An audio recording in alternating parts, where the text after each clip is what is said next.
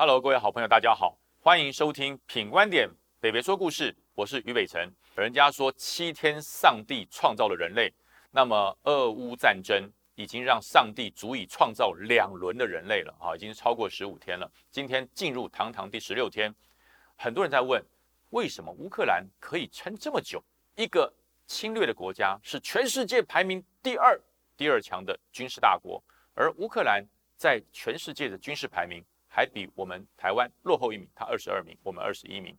那么他是如何做到了全世界认为不可能做到的奇迹？他自己做到的吗？对，乌克兰人够勇敢，这草木皆兵啊！从十五岁到六十五岁的人，人人骁勇善战，几乎就是战斗民族的翻版。这样讲应该没错。可是背后的意涵是什么？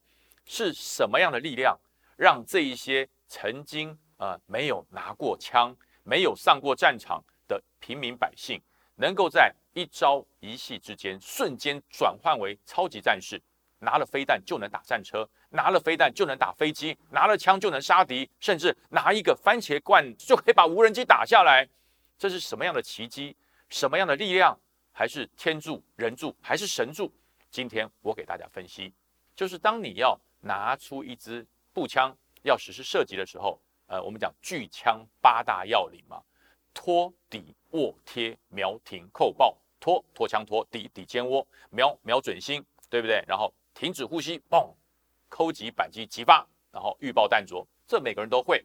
可是最难的是什么？最难的是扣扳机吗？不是，是瞄准。答对了，所以瞄准才是最高深的学问。那么，如果有人帮你瞄准呢？如果你只要闭着眼睛射击，有人帮你瞄准呢？也就是说，大家一直在骂美国不讲道义，大家要小心。当俄罗斯侵略乌克兰的时候，美国根本袖手旁观，只用嘴巴制裁，嘴炮好厉害，口水喷到乌克兰全身都已经快要都快淹水了啊！可是美国的士兵在哪里？美国的军人在哪里？美国怎么不介入整个乌克兰战争，而让乌克兰的总统泽伦斯基？气到七孔冒烟呐！大骂美国，大骂北约，说你们都不帮我，好没关系，我自己打。泽伦斯基真的这么生气吗？泽伦斯基真的这么无助吗？如果泽伦斯基真的这么无助，就凭乌克兰人民的一股爱国热忱，可以抵抗到今天吗？我告诉大家，当然不是。而美国跟北约怎么协助乌克兰呢？我告诉大家，精准导引，精准导引够明白了吧？也就是说。A 方导引，B 方射击，这样大家懂了没有啊？也就是说，乌克兰不需要非常繁琐的瞄准、追踪、锁定、扫描这些程序都免了。乌克兰的军队只要做一件事，就是射击、扣引扳机、绕跑。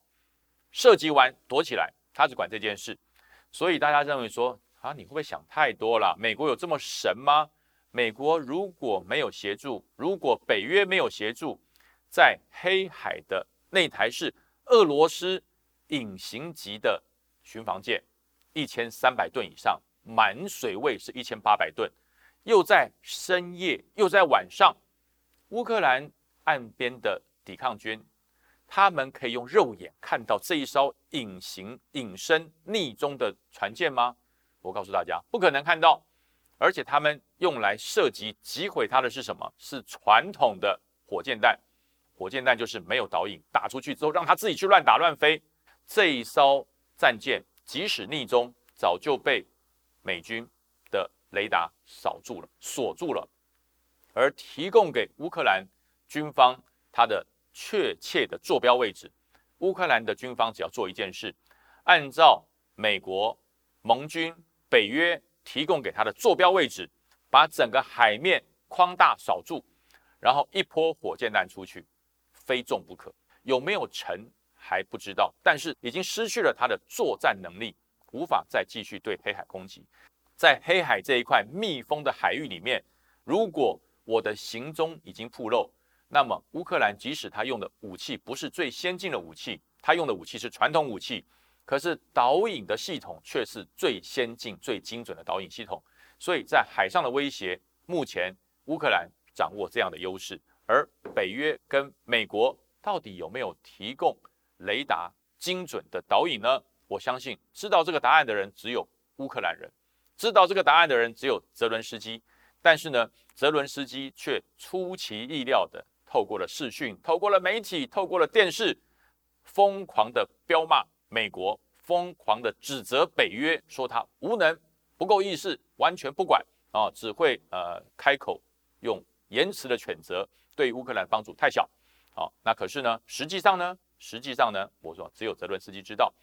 第二点，我跟大家讲，在路上。所有美国人所提供给乌克兰人的飞弹叫标枪飞弹，我我们单位设计过。我在担任装甲旅旅长的时候，我们设计过标枪飞弹，扳机一激发，砰一声出去，一辆国产轿车就飞出去了。因为一发一枚标枪导弹的造价就是一辆国产车二十万美金啊，那还不含关税，不含运输，就是一个标枪导弹就二十万美金了。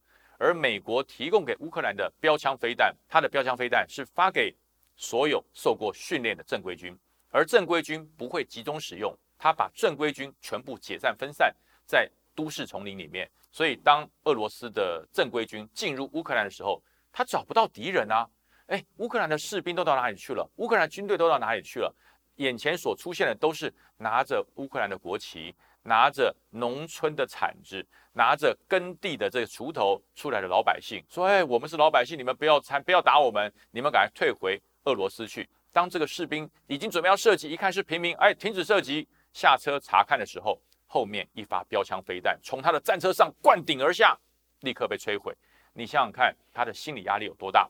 第一个，同样是平民百姓，我可能下不了手，但是呢，当我下来停止射击，要做和平或者是呃，请他们和平驱离的时候，我的战车却受到了标枪飞弹的攻击，所以才会发现有俄罗斯的士兵到了晚上把战车停在路边不要了，跑到乌克兰的便利商店拿了伏特加就把自己给灌醉，醉的不省人事，躺在整个便利商店里面。等到民众经过，乌克兰的民众经过说：“你怎么在这里睡觉，在这里喝醉酒了？”他说：“再给我酒，我不想醒过来，因为他想逃离这一场不公不义的战争。”那么美国人。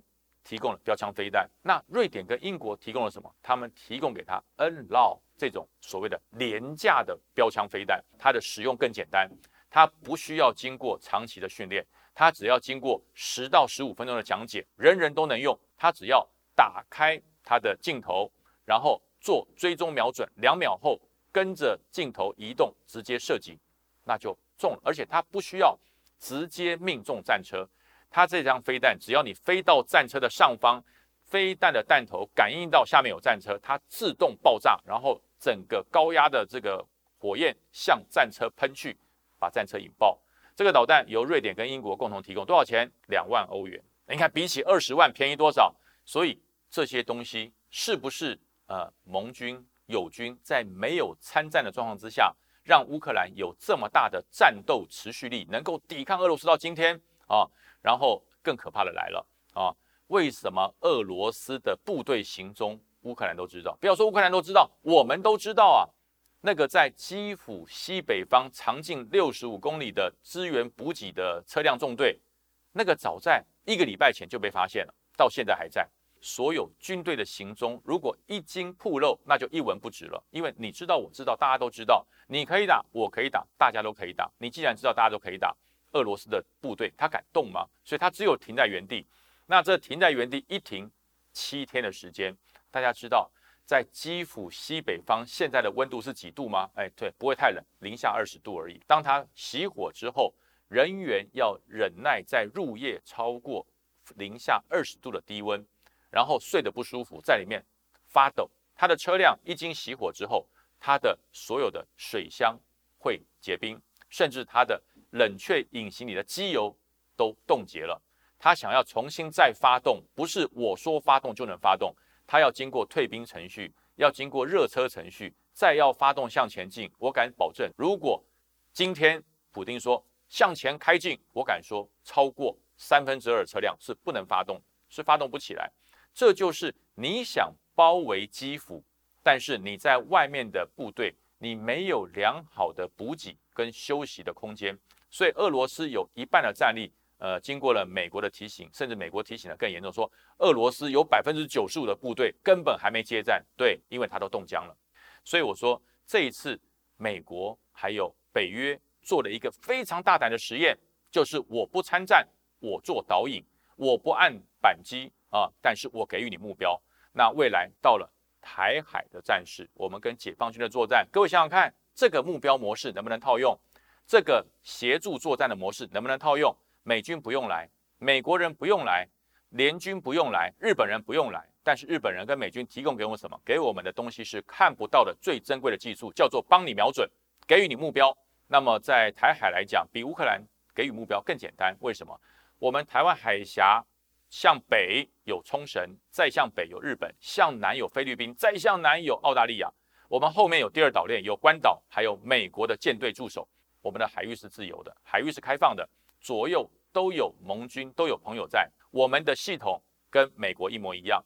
美国的雷达系统、美国的瞄准系统、美国的辅助指引系统，对我们的海马式飞弹、对我们的鱼叉飞弹，我们新购买的无人机，我们的美制系统的无人机是可以侦查的。那当美国把数据链分享给我们，当美国把目标分享给我们，而我们地面的部队不用多，我们地面的装备。不用啊，向这个跟人家求援，因为我们已经是刺猬岛，我们的防空飞弹、我们的对地飞弹、我们的弓箭飞弹应该是全世界第二多的，所以我们不需要别人再提供给我们士兵的支援，也不需要美军派兵支援，提供给我们目标，我们的地面部队、我们的飞弹部队只要做一件事，扣引扳机急发，按下发射按钮，这就是最好的辅助。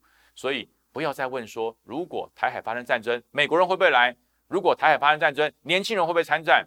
重点是，当人家在问你，如果台海发生战争，你愿不愿意保卫国家？如果你愿意，剩下的事情都不重要了，因为你愿意，你就跟乌克兰的人民一样，有保家卫国的决心。